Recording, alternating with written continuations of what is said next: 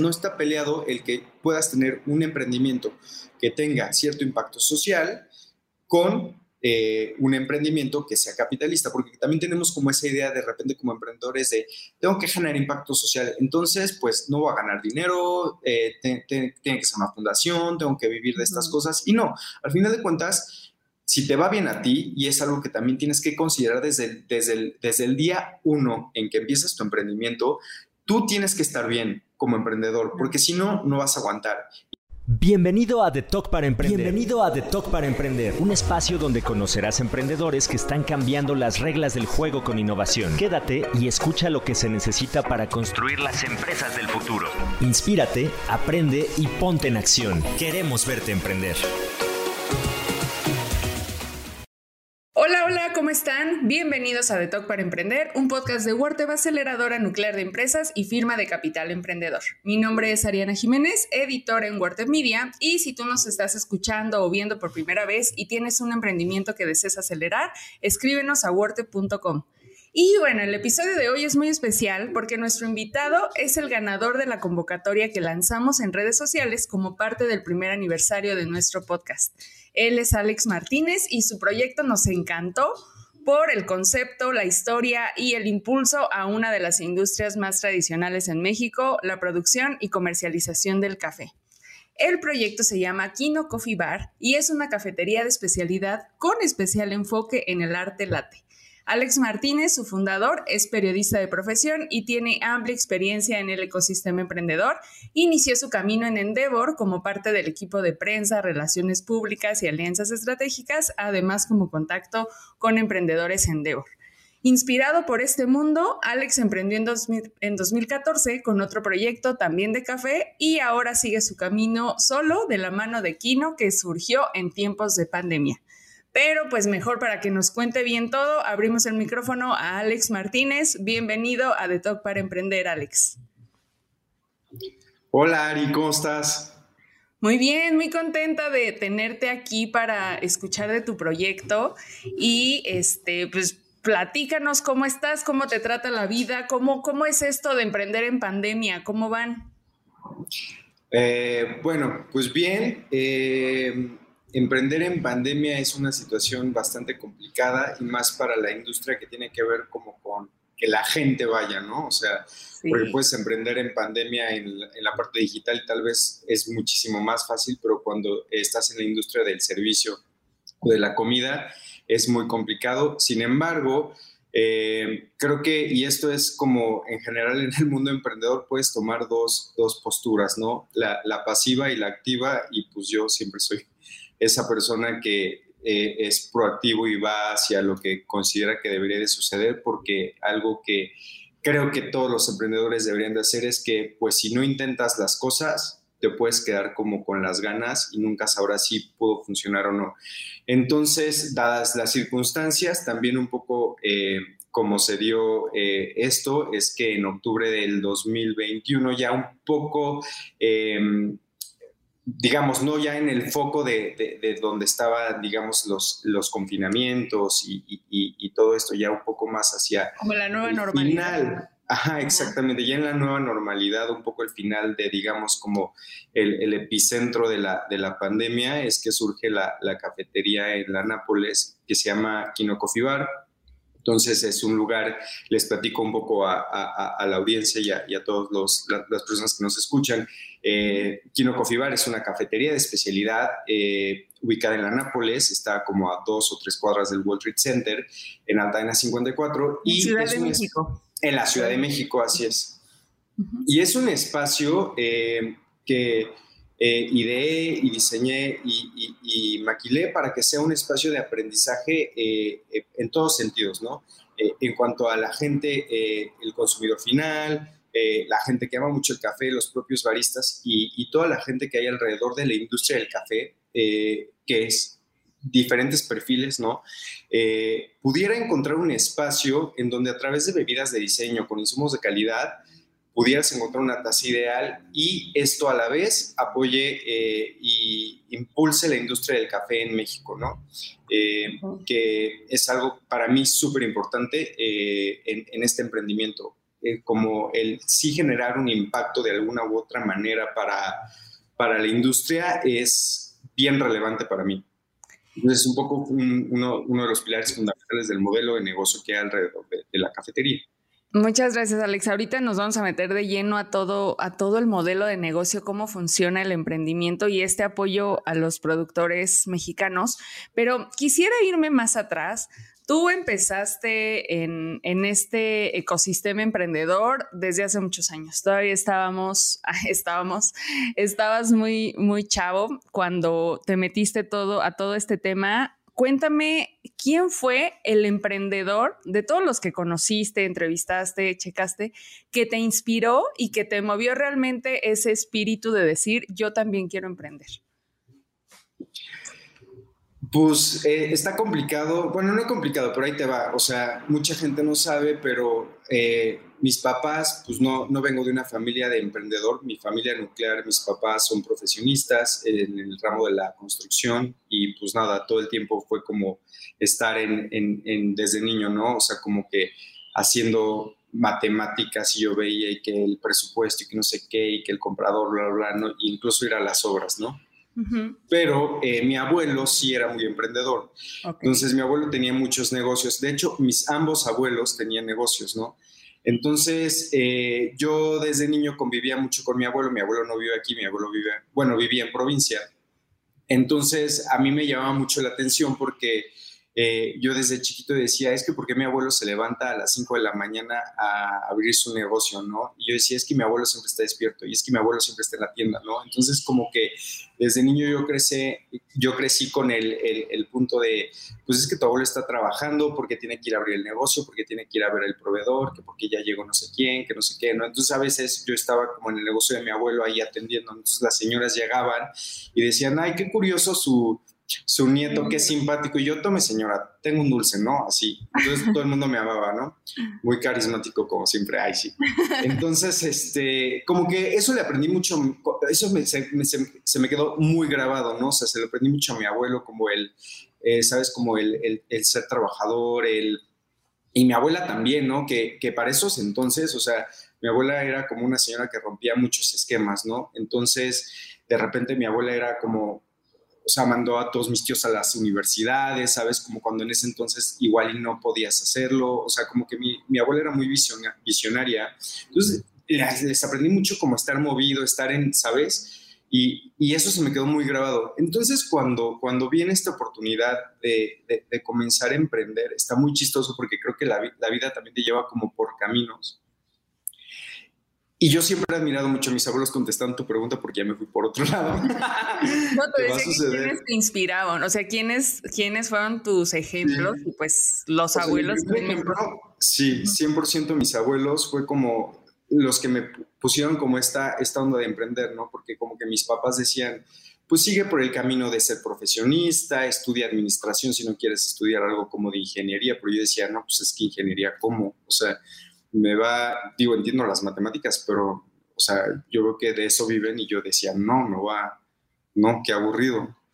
Entonces, eh, como que dije, pues creo que mi abuelo le, le, salía bien, la pasaba bomba, se divertía mucho y, y, y sí, muy trabajador, ¿no? Y, ¿De qué era el negocio de tu abuelo, Alex? Eran, tenían tiendas de abarrotes, pero haz de cuenta que era como un Walmart o un Sam's o lo que sea, cuando no existían, exactamente. Era como un súper donde tú podías encontrar muchas cosas, pero no era la tienda de abarrotes típica, pues. Entonces, pero claro, a, menor escala, ¿no? Luego mi abuelo. O sea, era retail. Retail. retail, así es retail 100%. Sí, de hecho, justo me hace sentido ahorita que lo dices de por qué estoy en el retail, ¿no? Y porque eh, he estado muy pegado al retail en general en toda mi carrera profesional, pero sí va por ahí. Y cuando caigo en Endeavor, eh, de repente me llega la oportunidad de, entrar en Endeavor y es como esta aceleradora de negocios y esta fundación que apoya emprendedores en México. Y yo decía, wow, también algo muy importante para mí siempre ha sido como el impacto social y no sé qué. Entonces, algo que me gustaba a mí mucho de Endeavor era como este sentido de que haya una organización que te diga cómo emprender, porque, y, y, lo sabrá la gente que lo escucha eh, en el podcast y lo sabrás tú, Ari no hay una escuela de emprendedores, o, y mucho menos en esa, tal vez ahorita está más fácil, pero te estoy diciendo hace 10 años no había más nada. de 10 años, ¿no? Sí, sí, como, sí, Como 13, 12, 14 yo 13, empecé, ajá. sí. Ujú.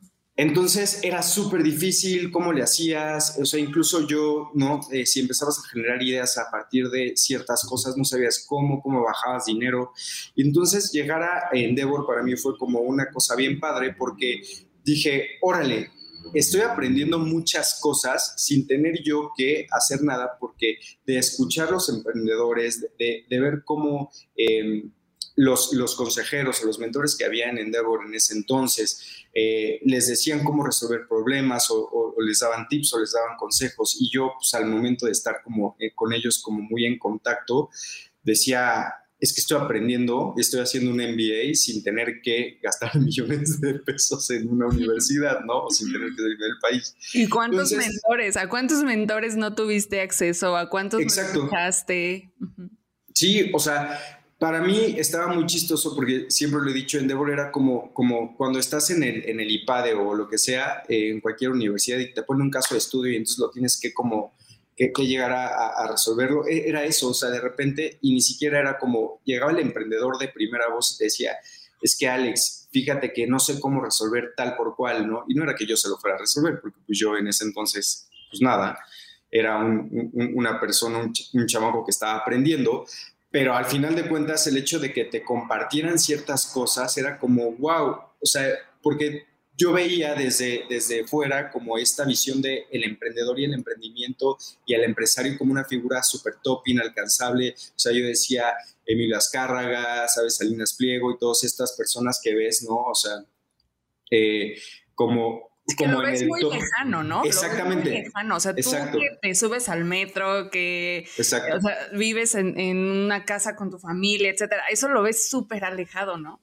Exacto, y lo que hace mucho Endeavor, que yo creo que es, bueno, al menos yo creo que lo, lo que me, me apoyó mucho a mí, lo que me impulsó a, a- a seguir como por ahí es esto, que de repente me di cuenta que no son tan lejanos estos personajes y que están al lado tuyo, ¿no? Y entonces esta cercanía con ellos te hace como verlos como personas más terrenales y entonces tú dices, y ahí es la magia, creo yo, donde dices, es que si él con esos mismos problemas y, y la, y la- y la- el mismo camino y vivimos en la misma zona, bla, bla, bla, pudo haberlo hecho, es que yo también. Y eso es donde te le empiezas a creer. Entonces, si sí bien mis, mis abuelos fueron como las primeras figuras, eh, vamos, en- en- ajá, exactamente, mis primeros ejemplos emprendedores, ya en Endeavor como tal, yo creo que, y te lo juro que no es porque sea del café, pero alguien que sí me impactó mucho eh, en, en mi- en mi haber fue Pablo, Pablo. González Cid, Mm. Pablo González Cid de, de Café Punta del Cielo.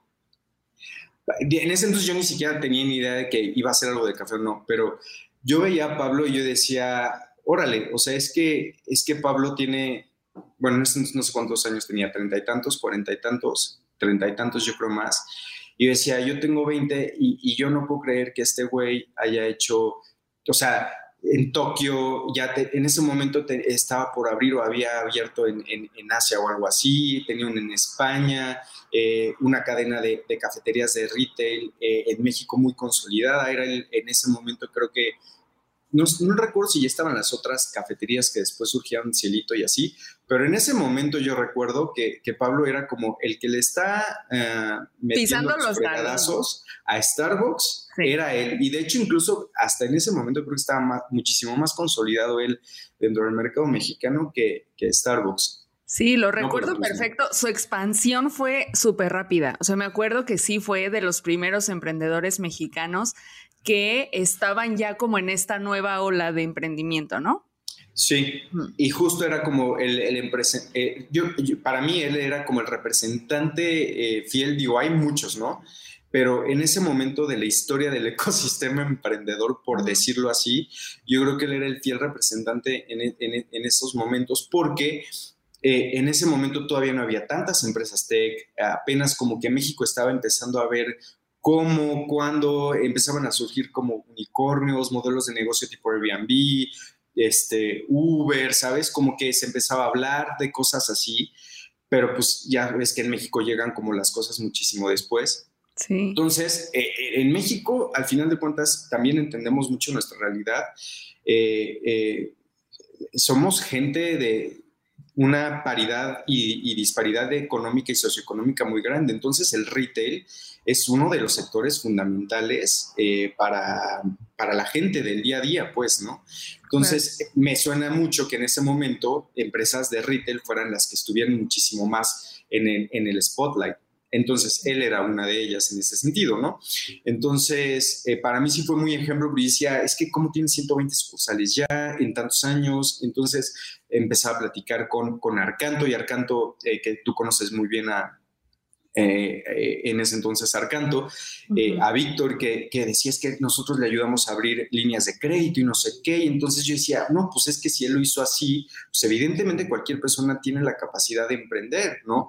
Y entonces escuchas de dónde vienen los emprendedores y cómo le hacen, que tienen los mismos problemas que tal vez los, los tiene Steve Jobs o los tuvo Bill Gates o los tuvo todos estos emprendedores como Warren Buffett, que están como en, en la en, el top of mind de la gente que tiene que eh, ver con el ecosistema emprendedor y dices, pues es que es lo mismo, ¿no? Y creo que justo eso es, es, es, algo que me impulsó mucho a seguir. Y, y, ahí es donde surge como mi primer como acercamiento con el emprendimiento ya como tal, ¿no? Porque si bien puedes como mantenerte del otro lado y siempre estar como, bueno, está padre estar en el ecosistema emprendedor, pero desde fuera y estar desde dentro es una cosa muy, muy diferente, ¿no? Se vive más muy o menos... distinto y, y, me hiciste recordar una época bien padre que fue esa de 2009-2010. En el ecosistema emprendedor, pues sí se vivía muy distinto como, como lo vivimos ahora. Afortunadamente ha evolucionado. Y cuéntenos ahí en los comentarios qué estaban haciendo en esa época 2009-2010, si ya habían emprendido o no. Ahí platíquenos en los comentarios para, para leerlos. Y bueno, Alex, aquí entonces, ¿cómo das este salto a emprender en el mundo del café? ¿Empezaste a conocer productores? ¿Cómo llegaste a este, a la raíz, a la producción del café? Que creo que eso es algo de lo, de lo más valioso de tu proyecto, ¿no? El impulso a los comercializadores y a los productores de café. Sí. Em, em, después de, de esto, eh, al final de cuentas Pablo sí me dejó como ciertas semillas, o sea, empecé a ver el café de una manera distinta y luego, eh, digo, está bien chistoso porque te digo, o sea, luego como que la vida te pone en lugares muy, muy raros. Hoy, hoy en día, y, más reciente, como que hice un análisis de mi vida reflexivo, que también les recomiendo hacerlo mucho a todos mis compañeros emprendedores, eh, el, camino emprendedor es un, camino muy reflexivo y entre mejor te conozcas a ti mismo, creo que tiene un gran impacto en, tu, en tus emprendimientos y en tus decisiones del día a día. Pero eh, siempre estuve muy pegado al, al, al, café y, y, está bien chistoso porque antes no lo sabía y lo supe como hasta después, porque yo en la prepa tuve que hacer un proyecto eh, que, que, se llamaba, estaba en un, en un era como un club que se llamaba Jóvenes a la Investigación, donde desarrollabas como una mini tesis sobre un tema, ¿no? Y había ciertos statements. Y yo hice un, mi tesis fue con mi equipo. Eh, es más, el proyecto se llamaba, o, mi tesis se llamaba El aroma del café de México en el mundo. Porque yo hice una tesis donde empecé, empezaba a hablar, y esto te estoy diciendo que si, si yo empecé a trabajar en 2000 por ahí, esto es 2007, 2005. Eh, este proyecto trataba del comercio justo y, cómo en México la gente empezaba a, darle la vuelta al café en el comercio justo, ¿no? Eran temas que se empezaban a hablar, ¿no? El fair trade, los productores, ¿no? Eh, eso sucedió y en esa misma eh, etapa de mi vida también eh, yo iba mucho a misiones a la Sierra de Puebla y eran, sierra, eran lugares cafetaleros, pues, o sea, yo digo, esto era en, un, entorno más social, ¿no? Eh, íbamos como a hacer como voluntariado o lo que sea, en ese entonces cuando íbamos en la prepa, pero eran, eran comunidades cafetaleras, ¿no? Entonces, como que después me di cuenta y luego conozco a Pablo, eh, ¿sabes? O sea, como que... Todo café, café, café. Exactamente, el café todo el tiempo estuvo en mi vida, ¿no? Y en 2013, eh, después de Endeavor, yo tenía otros trabajos, empecé como a desarrollarme mucho en la parte de marketing, de que es importante para lo de hoy en día también. Eh, me empecé, empecé, eh, empecé, a especializarme mucho en marketing, en, en, seguir haciendo relaciones públicas, porque al final de cuentas, pues dentro de Endeavor conocía todo el ecosistema emprendedor, a venture capitalist, a mentores, a líderes empresariales, a emprendedores, a ustedes como medios, los medios que estaban hablando de, pues, del ecosistema emprendedor como tal, porque el ecosistema emprendedor son muchas cosas, ¿no? Eh, organizaciones, etcétera, ¿no? Entonces, lo que te decía, puede ser pasivo, puede ser proactivo con tus situaciones, entonces yo decidí empezar a capitalizar todo lo que aprendí en Endeavor. y, en 2013 me llega la oportunidad, junto con un cuate, de eh, emprender una cafetería de especialidad. Eso fue como mi primer acercamiento ya a lo que hoy es eh, Kino, pero eh, en ese entonces está bien chistoso porque el, mundo de café de especialidad, eh, y se los voy a poner un poco en contexto, es, tú puedes, perdón, tú puedes ir a tu, a tu, tú puedes ir a tu cafetería de barrio y es un café y, pueden tener granos, pueden no, eh, pueden tener sodas italianas, pueden tener comida, pueden tener lo que sea, ¿no? Y nada, y está padre porque apoyas la economía local. Y eso es como la mayoría de los cafés que nosotros conocemos o los cafés de cadena. ¿No? Starbucks, los que ya hemos dicho en, la entrevista. Un café de especialidad es un café eh, o un, lugar, un espacio que fomenta la trazabilidad del grano y esto tiene muchas implicaciones. Con trazabilidad me refiero a sé qué es lo que me estoy tomando y de dónde viene y eso hace que yo tenga un valor eh, tanto económico como eh, un valor intrínseco hacia mi taza como tal. ¿Por qué? Porque la industria del café surge de, que el café es un commodity y eso es lo que eh, nosotros venimos y tenemos, tenemos desde niños, y, o al menos nuestra generación, ¿no? Es ¿para qué tomas café? Para despertar. ¿Por qué tomas café? Eh, el café sabe feo, hay muchos mitos alrededor de eso. El café es amargo, le tienes que echar azúcar porque si no... Em, el café hace daño, ¿no? El café hace daño, exacto, ¿no? Es que el café me pone muy mal. Y sí, Muchas de esas cosas son ciertas, muchas de estas no, pero esto es porque venimos de, esta concepción global del café commodity, porque así surgió la historia del café. Y con esto me refiero a el café se, cultiva, no importa cómo se cultiva, etcétera, eh, se produce. El, chiste de, esta etapa del café como commodity es, es, que el café sea masificado, ¿no? Porque otra cosa que la gente muchas veces no sabe es que el café solo crece como en alrededor de 50, 60 países en el mundo. Eh, hay muchos países, sabemos, pero solo el café, o sea, la planta solo puede crecer en ciertas condiciones climáticas de los países que se encuentran entre el trópico de Cáncer y Capricornio, que les digo más o menos son como 60. Entonces, México es uno de esos países privilegiados. Brasil es uno de esos países privilegiados, Centroamérica, sí, Panamá, etcétera, ¿no? Y el sudeste asiático y África. Entonces, cuando te digan, es que el café que me tomé en París está buenísimo, pues sí, pero ese café que te tomaste en París viene de. Seguro viene de un país productor. Exactamente. Entonces es para que la gente lo ubique, los países que estamos abajo del Ecuador, ¿no? Más o menos. Entre el trópico de Cáncer y el trópico de Capricornio y el Ecuador está aquí, haz de cuenta, es como esta franja. Le llamamos nosotros en el café el cinturón del café.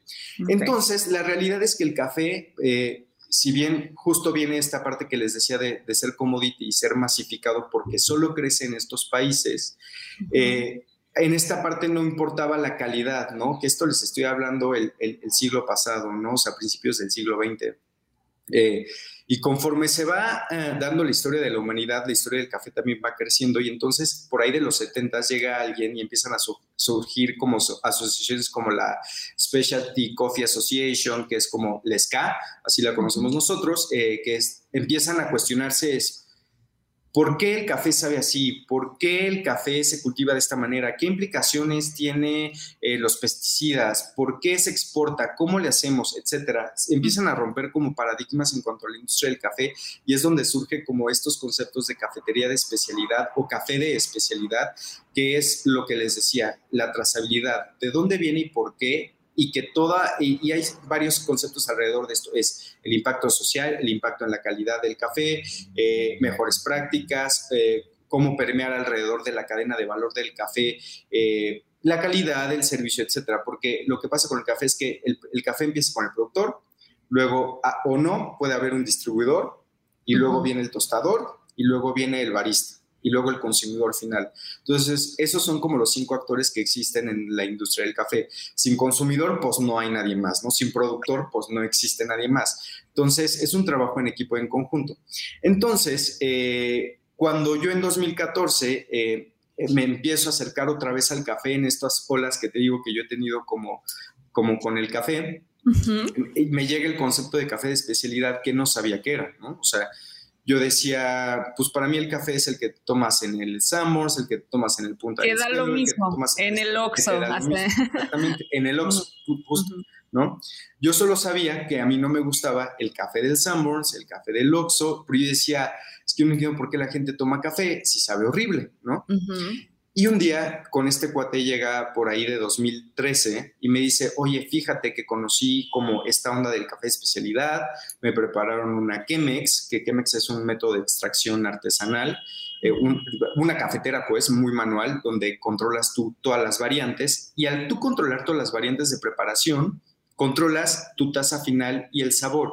Entonces, tú propicias que tu taza esté bien hecha desde un inicio, porque cuando lo haces en una cafetera como tal, si tú le echas el café, cierras tu cosita de la cafetera, cae agua y cae café, pero tú no supiste si se extrajo mejor acá de este lado de la cafetera, mejor de este lado, en el centro, o como si la molienda. Todo tiene una implicación en el café de especialidad que te lleva a un resultado, como en la vida, ¿no? Pero lo que hacemos en el café de especialidad es que las variantes estén controladas para que tú puedas tener una taza bien hecha, ¿no? Es como muy similar, la industria del café es muy similar a, la industria del vino, ¿no? O sea, muy similar. Entonces, hay vinos que son como de menor calidad, hay vinos que son de muy calidad, igual en el café pero entre mayor, entre mayor cuidado y, desde, la, desde el campo tengas control de todas tus variables, vas a tener una buena taza de café. Entonces, cuando me dice que existe todo este mundo y me lleva a una cafetería de especialidad en, en las, acá en la Ciudad de México, que era como de las que empezaban en ese entonces a, a hacer mucho ruido, y pruebo una taza, digo, es que, ¿qué es esto? Esto no es café. Y me dijo, no, es que esto sí es café y es del bueno. Y entonces ahí es donde empieza todo esto, ¿no? Alexi, ahorita que comentas todo esto, pues tú tener esta información es muy valioso y qué bueno que cada vez existen más emprendedores que, que, saben de este tema y que se preocupan por darlo a conocer, pero creo que uno de los retos más grandes es hacer llegar esta información a la gente, a los que consumimos café, que nos encanta el café, pero cómo identificar y cómo contribuir a toda esta cadena de valor desde el productor hasta el consumidor.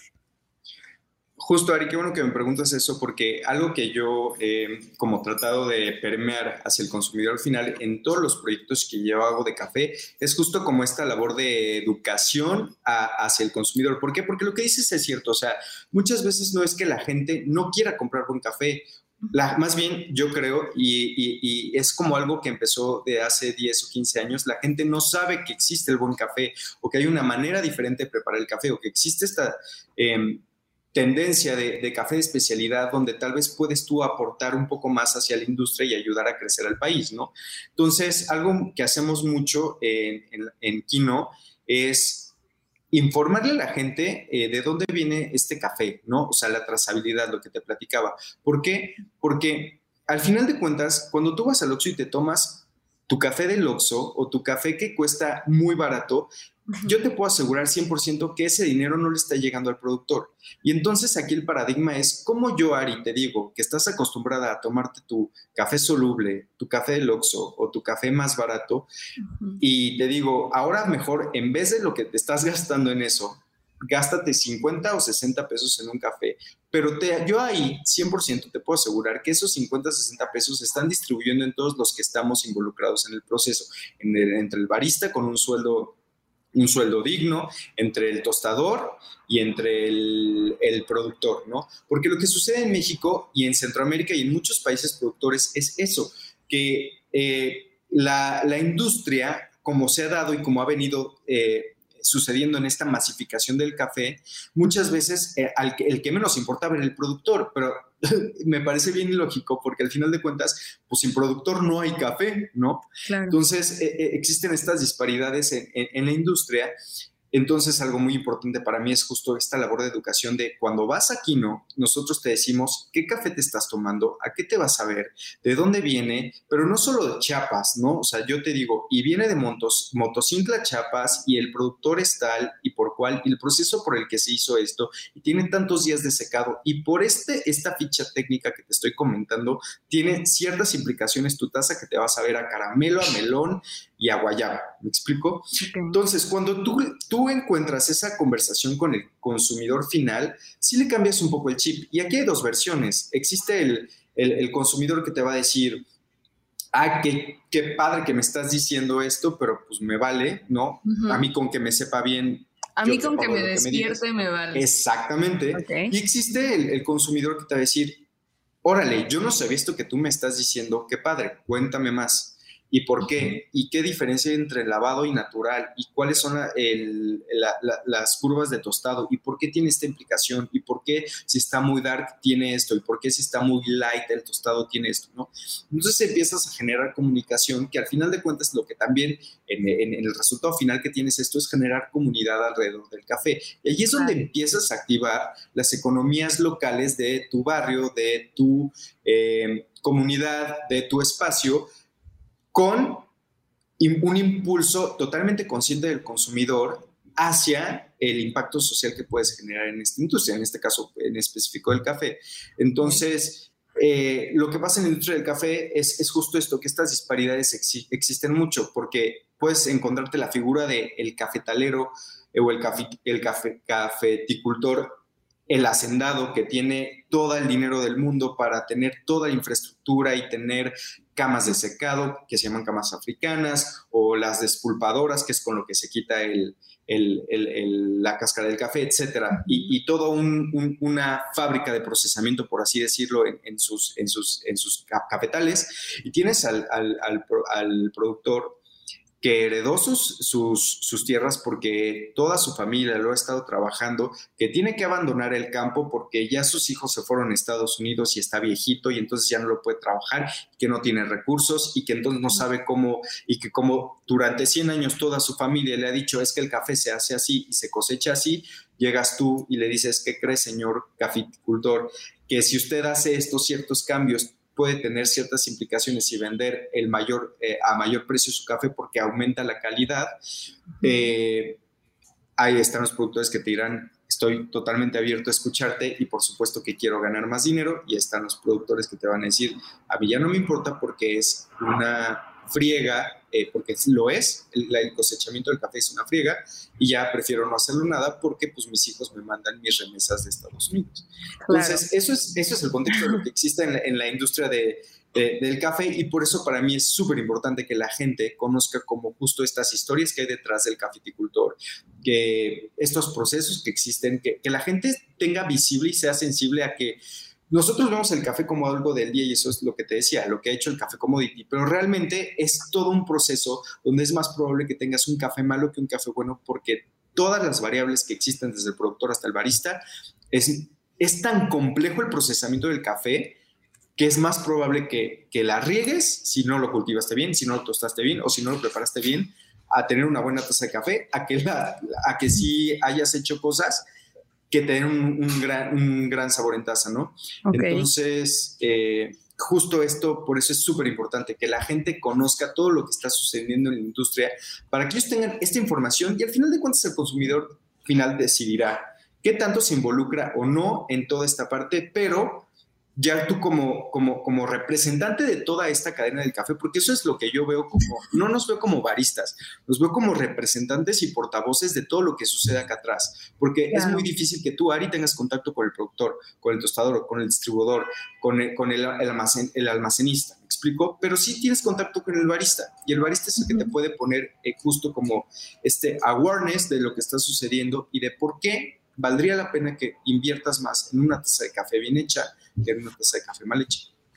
Alex, eres un apasionadísimo del café y de eso creo que ya nadie de los que te estamos escuchando tenemos duda. pero esto se oye muy hermoso, así como lo platicas, pero emprender en la industria, pues sí es, es muy complicado. Cuéntanos, ¿cuál crees que ha sido tu momento más complicado? Por ejemplo, iniciaste en un proyecto de café, ahora estás tú por tu cuenta. Este, aparte tienes todavía, estás en el proceso de hacerla rentable porque pues llevan muy poquito tiempo, creo que todavía no cumplen el año con, con Kino. Entonces cuéntame sobre qué es lo más difícil que has enfrentado en este proceso. Creo que mi mayor reto, eh, y, y, justo al ser un poco hilando a lo que decía antes, una industria tan nueva es romper este paradigma con el consumidor final. Porque una vez que lo rompes, ya está de tu lado el qué tan activo, qué tan proactivo tú estás haciendo o vendiendo o, haciendo rentable tu negocio, ¿no? Pero cuando estás en un... Y yo me equiparo mucho claramente con sus eh, aristas diferentes, pero me equiparo mucho con la, con la industria de tecnología, donde al final de cuentas, cuando tú desarrollas algo nuevo, pues no sabes si va a funcionar o no, o inventas algo nuevo, un proceso nuevo, un modelo de negocio nuevo, eh, o haces las cosas diferentes, o usas mucha innovación, es muy complicado que tú sepas si te va a funcionar o no. ¿Por qué? Porque el mercado tal vez no está muy eh, acostumbrado a lo que tú le estás diciendo o a tu producto nuevo o a tu servicio nuevo. Entonces, cuando yo, imagínate, Ari, que yo llego al consumidor que, que toma café que es el que ha tomado café toda su vida y le digo, ¿qué cree? Está tomando mal café. Pues hay mucha resistencia, exactamente, justo esa es la reacción, como, y, cuando, sobre todo con la gente un poco más grande, ¿no? Porque justo, es, el, café es tradición, es una industria tradicional, en México es muy, o sea, arraigado. Hay, exactamente, o sea, dime quién no toma café o quien en una familia digo, no toda la gente toma café, pero bueno, vamos, o sea, siempre si hay algo en canasta básica, es el café en cualquiera de sus formas, ¿no?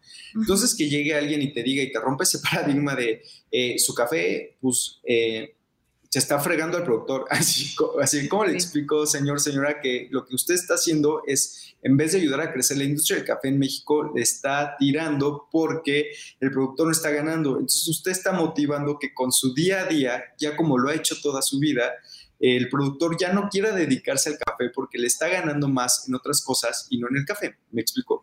Es súper complicado. Aparte estamos en una, en una era, Alex, en la que ya ahora la gente afortunadamente se está preocupando más por el origen de la marca, el propósito que tienen las empresas, emprender con propósito, el triple impacto, todos estos temas que ahora afortunadamente están cobrando y pues necesariamente porque ya el ambiente también, el medio ambiente lo exige es, es, creo que es un buen momento, ¿no? Para, para también emprender con este propósito, encontrar tu, tu propósito, tu sentido eh, de emprender más allá del económico. Justo, o sea, Ari, y no está mal que al final de cuentas quieras lucrar, ¿no? O sea, al final de cuentas, ese es el chiste de tener un negocio y un emprendimiento, ¿no? Digo, cada persona tiene sus, sus, sus Em, objetivos diferentes y lo que sea, pero algo para mí siempre importante y, cuando en 2014 empiezo yo en la industria del café, para mí fue como, no quiero quedarme con solo quiero hacer un modelo de negocio alrededor del café, sino quiero generar un impacto social porque es la manera en que yo veo que puedo poner un grano o aportar eh, algunas cosas para cambiar la industria y justo eh, a partir de todas estas prácticas que te estoy diciendo, donde para mí el productor es el más importante, la gente lo pueda como ver, lo tenga visible y entonces también pueda apoyarme a mi misión personal, eh, que también se traslada un, un poco a, a, Kino, a, los baristas que tengo ahí, a el consumidor final, que al final de cuentas lo vuelves a ser parte y es lo que te decía, o sea, lo que nosotros hacemos es generar comunidad. ¿Por qué? Porque yo solo no voy a cambiar la industria del café en México y voy a decir, tarán, a partir de este momento todos vamos a tener condiciones igualitarias económicas. Pues no, yo no lo voy a cambiar solo. Yo necesito que Ari cambie su manera o, si, si, no la cambie, que esté abierta a, a, ver cómo está otra cara de la moneda, ¿no? Y que entonces Ari entienda por qué está sucediendo estas cosas y por qué estamos surgiendo. Porque si no hay un cambio real de la industria desde, desde ese inicio, pues México tiene, y algo que digo mucho cada vez que platico con la, con la, con la banda, es que México tiene todo el potencial, y yo lo equiparo mucho hacia el petróleo. O sea, así como México en el petróleo es... Eh, vamos, productor de, de, los principales en el mundo. Es así con el café. el, el porque México tiene en cuanto a extensiones propicias para cultivar el tercero el cuarto lugar en el mundo más o menos por ahí. Brasil es el primero pues, por extensión, ¿no? Sí. Entonces, imagínate que yo te digo que México es un país que puede producir mucho café, lo puede exportar, podría ser de calidad, etcétera, pero que te estoy diciendo que hay países como Panamá o Costa Rica que exportan muchísimo más café de México cuando Panamá es esto y, el, y México tiene como esto para, para, producir café. Entonces, dices, ¿qué estamos haciendo nosotros o qué no estamos haciendo nosotros que otros países sí?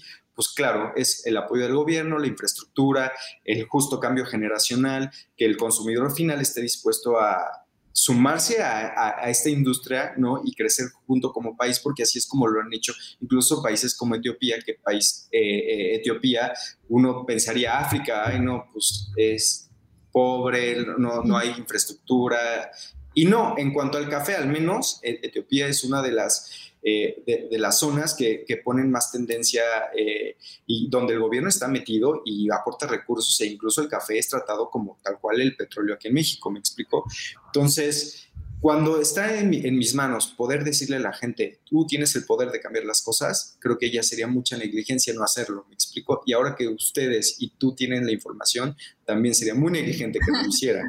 Entonces, es eso, sumar hay que sumar para que... Sumar esfuerzos, sumar, y, hacerlo entre todos. Yo creo que cada vez es más necesario trabajar en comunidad, todos, ¿no? Sí, y, es esto, lo que decías, no está peleado el que puedas tener un emprendimiento que tenga cierto impacto social con eh, un emprendimiento que sea capitalista, porque también tenemos como esa idea de repente como emprendedores de tengo que generar impacto social, entonces pues no voy a ganar dinero, eh, tiene que ser una fundación, tengo que vivir de estas cosas y no, al final de cuentas, si te va bien a ti y es algo que también tienes que considerar desde desde desde el día uno en que empiezas tu emprendimiento, tú tienes que estar bien como emprendedor, porque si no, no vas a aguantar. Y bien me refiero a económicamente, físicamente y emocionalmente. O sea, para mí estas tres cosas son súper importantes porque si no estás bien en una de esas, la vas a pasar mal. ¿Y qué pasa si la pasas mal cuando estás en tu proceso de emprendimiento? Vas a dejarlo de alguna u otra manera, porque como ya lo sabrás tú y lo sabrá todo el mundo que nos esté escuchando, emprender no es fácil y la gente que no esté dispuesta como a aventarse y a los fregadazos y a pasarla mal a veces y a pasarla también bien a veces, pues no está hecha para, emprender, que es algo muy importante, Ari. O sea, que, que, me gustaría también decirle a la gente, o sea, no todos tenemos que emprender, porque por más pasión que tengas, también tienes que tener cierta personalidad y esta palabra que está muy de moda, que tú también sabes, esta eh, resiliencia, ¿no? O sea, si no eres una persona que pueda enfrentar situaciones y problemas, te va a costar mucho eh, tu emprendimiento y tal puedes vez. ser emprendedor de muchas maneras, ¿no? O sea, ahorita, ¿cuántas, ¿cuántos elementos de la cadena productiva del café mencionaste? O sea, tú, tú puedes emprender en cualquiera de estos, bueno, no en cualquiera, porque pues difícilmente somos productores, pero puedes contribuir a la cadena de otras maneras, ¿no? No solo con atención al consumidor final, que pues eso es admirable, sobre todo porque es quien llega directo al cliente, pero también existen otras maneras de emprender, ¿no? Los conceptos B2B que perfectamente pueden sumarse a una cadena productiva del café o de cualquier otra industria y el B2C, que es como Kino, Kino Coffee Bar aquí de, de Alex. Y Alex, se nos fue el tiempo, nos comió el tiempo durísimo de esta charla. Te hablo mucho, perdón. Y Alex, tú que eres pues tan consciente del entorno, cuéntanos qué le cambiarías al mundo para hacerlo un lugar mejor. Tú eres súper consciente, creo que lo tienes muy claro, pero dinos que, cuál crees que sea el problema de la sociedad. Creo que, o sea, va también un poco amarrado a lo, a lo que te decía hace rato, o sea, creo que eh, algo que la gente puede empezar a, a, involucrarse es como en esta parte un poco más reflexiva y, equilibrada de sus propias personas, porque eh, siento que cuando eres una persona equilibrada eh, emocionalmente, funcionalmente, físicamente, etcétera, en medida de tus posibilidades también, porque a veces no todas las variables externas eh, están a nuestro favor, pero sí las internas están a tu favor. De ti depende qué haces y hacia dónde vas. Y creo que si mucha gente o, la mayoría de la gente entendiera como esto, podremos ahorrarnos muchísimas cosas innecesarias en, en, general en la vida y sobre todo en el emprendimiento, porque eh, como te decía, emprender no es fácil y sí puedes emprender de difícil y, de, diversas maneras, pero al final de cuentas, eh, eh, el emprender parte de ti mismo. Si tú no haces, si tú no ejecutas, si tú no estás, no va a llegar alguien a hacerlo por ti, me explico, y sobre todo cuando tú eres la persona que está al frente, ¿no? Puedes tener un equipo maravilloso que es como el, equipo que yo tengo en Kino, que gracias a ellos, o sea, las cosas pasan y vamos cumpliendo los objetivos y ahí vamos y como te decías hace poco, llevamos muy poco tiempo para todavía ni siquiera un año. Sí llevo 10 años prácticamente casi yo en la industria del café, eh, pero todavía me falta un gran camino por recorrer, ¿no? Y entonces eh, creo que tener un equipo como ellos me, me ayuda mucho a poder seguir cumpliendo objetivos.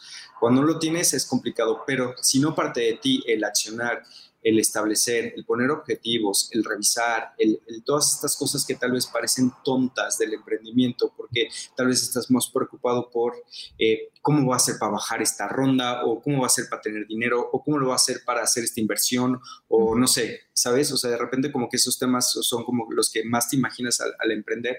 Y sí, pero también creo que cuando vas haciendo tu día a día y vas cumpliendo metas, sabes, como, bueno, pues tal vez eh, hoy vendí un peso más y mañana dos pesos más y pasó mañana tres pesos más y ahora ya me alcanza para reinvertir en mi negocio y entonces vas construyendo tú a día a día tu propio emprendimiento, ¿no? Entonces, eso es algo importante que no creo que mucha gente como que lo, lo, aterrice, ¿sabes? Como que nos vemos muy, futureamos mucho como de es que cuando yo, y es que ya, y voy a entrar y voy a expandirme hacia otro estado o hacia otro país o lo que sea. Pero al fin de cuentas, eh, creo que cuando ves tu negocio del día a día y vas tomando decisiones con respecto a eso y vas tomando decisiones inteligentes y también te acompañas de gente, ¿no? Eh, esto, esto te ayuda, pero es lo que te decía, todo parte de ti, o sea, en, tanto tú seas un ser equilibrado, porque tienes que tener una vida personal, pero también tienes que tener tu vida em, em, eh, emprendedora, pero también tienes que, eh, sabes, seguir estudiando y tienes que, ser, ah, tienes que hacer muchas cosas como emprendedor a la vez, pero si eres una persona equilibrada, creo que se facilita esto y entonces el estar emocionalmente bien y mentalmente bien contigo mismo te ayuda a que justo tengas un impacto positivo en tu propio emprendimiento y, en ti mismo que te ayude a seguir estando en el camino, ¿no? Y aguantar y aguantar y cuando sea el momento de disfrutar, lo disfrutarás y lo vas a disfrutar al 100. ¿No? Ok, pues muchísimas gracias Alex, de verdad con esto me gustaría cerrar la charla. Eh, fue, fue muy interesante conocer y ahora quiero que nos digas dónde podemos seguir a, a Kino Coffee Bar, a ti para conocer más de este tema, que vayan a visitarlo para contribuir todos a esta hermosa cadena productiva que es el café y también vean las obras de arte que hacen tus, tus baristas ahí en Kino. Sí, claro. Eh, muchas gracias a Ari y, a ustedes por el espacio. La verdad es que eh, los amo mucho. Es una labor increíble la que hacen. Me gusta mucho escuchar como estas historias de éxito y qué honor ser parte de una de ellas. Eh, pues el día que gusten, el día que quieran, cuando estén en, Ciudad de México o vayan al Wall Street Center o al Pepsi Center por un concierto, lo que sea, estamos ahí cerquita, en Altadena 54, Colonia Nápoles. Y sí, eh, eh, algo que hacemos mucho nosotros es que estamos muy involucrados con el arte late, entonces siempre que puedan pedir un, café o una bebida base con leche, nosotros los baristas, yo, yo soy el más el más peor.